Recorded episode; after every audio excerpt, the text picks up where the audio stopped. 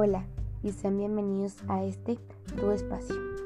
El día de hoy me encantaría compartirles sobre un tema que es muy tabú, el por qué yo. Hoy en día muchas personas están abriendo hacia este tema que antes era un poco tabú, pero poco a poco está cambiando ese tema y es un tema que a nivel mundial está pegando muy fuerte. Sin más preámbulos, comenzamos. ¿Por qué yo? Era una niña como todas las demás, la cual siempre soñó con tener un príncipe azul, pero creo que este no fue el caso. Empezaré contándoles un poco de quién soy. Hola, mucho gusto. Soy Mariana y tengo 16 años y tristemente fui violada por mi novio. Simplemente quería estar en secundaria, ya saben, tener amigos, ser popular, tener un novio que me amara tal y como era. Creo que le dicen el verdadero amor pero esto no sucedió en mi caso. Pero de mis escasos recuerdos que tengo, al principio cuando empecé a salir con Kevin, todo fue muy lindo. Era la persona más dulce del mundo y siempre trataba de complacerme. Pero después de unos meses, Kevin cambió tanto que era un poco más violento. Ahora ni siquiera podía gritar, ni siquiera podía emocionarme o incluso hablar con otros muchachos, los cuales eran mis amigos.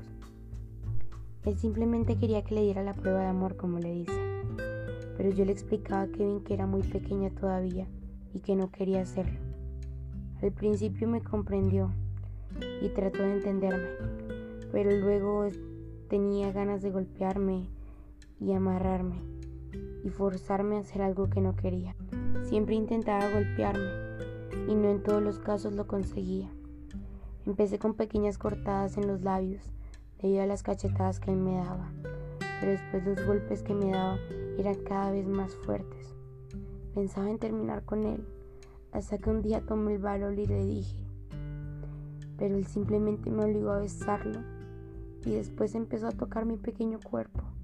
Yo le suplicaba de que me dejara ir, pero él no me dejaba y me tomaba con más fuerza. Después de unos minutos empezó a quitarme la ropa y procedió a violarme.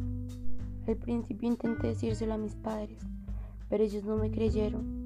Luego intenté denunciarlo, pero nadie quiso acompañarme y me daba miedo ir sola, porque Kevin me había amenazado con que iba a subir algunas fotos mías y luego iba a matarme. No quería dejar a mis padres solos, a pesar de que ellos no me valoraban.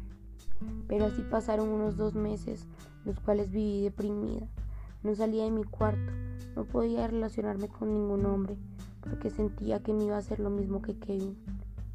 Vivía con tanto miedo y con tanta vergüenza, debido a que mi familia me enseñó que si tenía relaciones y me acostaba con alguien antes del matrimonio, ya estaba manchada y nadie me iba a querer. No quería darles vergüenza a ellos. Así que muchas veces decidí atentar contra mi vida. De solo recordar esos momentos, me da mucha tristeza porque nadie quiso ayudarme.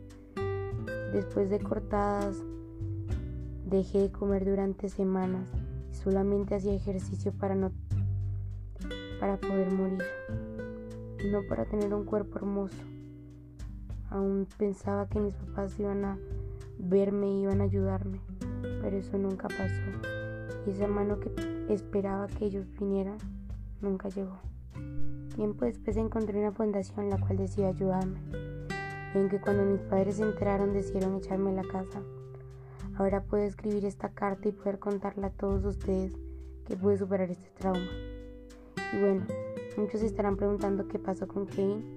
Bueno, él actualmente está en prisión debido a que todavía era menor de edad y él ya tenía 29 años. Pero ahora estoy conociendo a un chico y él también me está ayudando demasiado. He podido encontrar mi verdadera vocación y es volverme una gran doctora. Quiero ser la mejor realmente para poder ayudar a todas las niñas que están pasando por esa situación, las cuales fueron violadas, ya sea por un familiar, amigos, una persona desconocida o incluso su pareja. Quiero ayudar a esas niñas, a esas mujeres, a esas ancianas y decir ni una más para que ellas puedan alzar su voz y sean mujeres empoderadas que no tengan que pasar por lo mismo que yo pasé. Esos dos meses sola, los cuales mis padres nunca me prestaron la atención que esperaba. donde solo lloraba y no comía porque no quería seguir viva, por alguien que tiró mis sueños abajo porque simplemente quería hacerlo y pensaba que tenía posesión sobre mi cuerpo simplemente por ser mi pareja.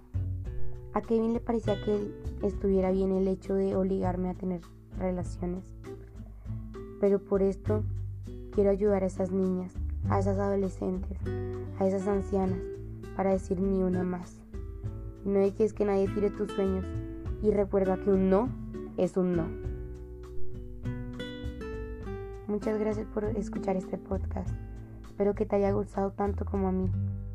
Espero que hayas podido aprender algo. Muchísimas gracias por quedarte hasta el final. Nos vemos a la próxima. Chao, chao.